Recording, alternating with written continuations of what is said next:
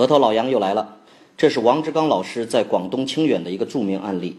他再一次证明，在商业世界里，所谓的优势、劣势，其实在很大程度上取决于我们对商业价值的选择。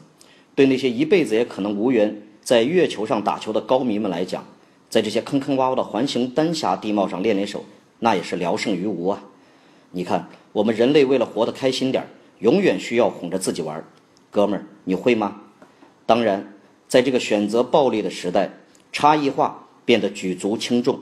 你是萝卜，我就是白菜，我一定要和你不一样，才有可能从茫茫人海中脱颖而出，消费者的选择成本才会降到最低。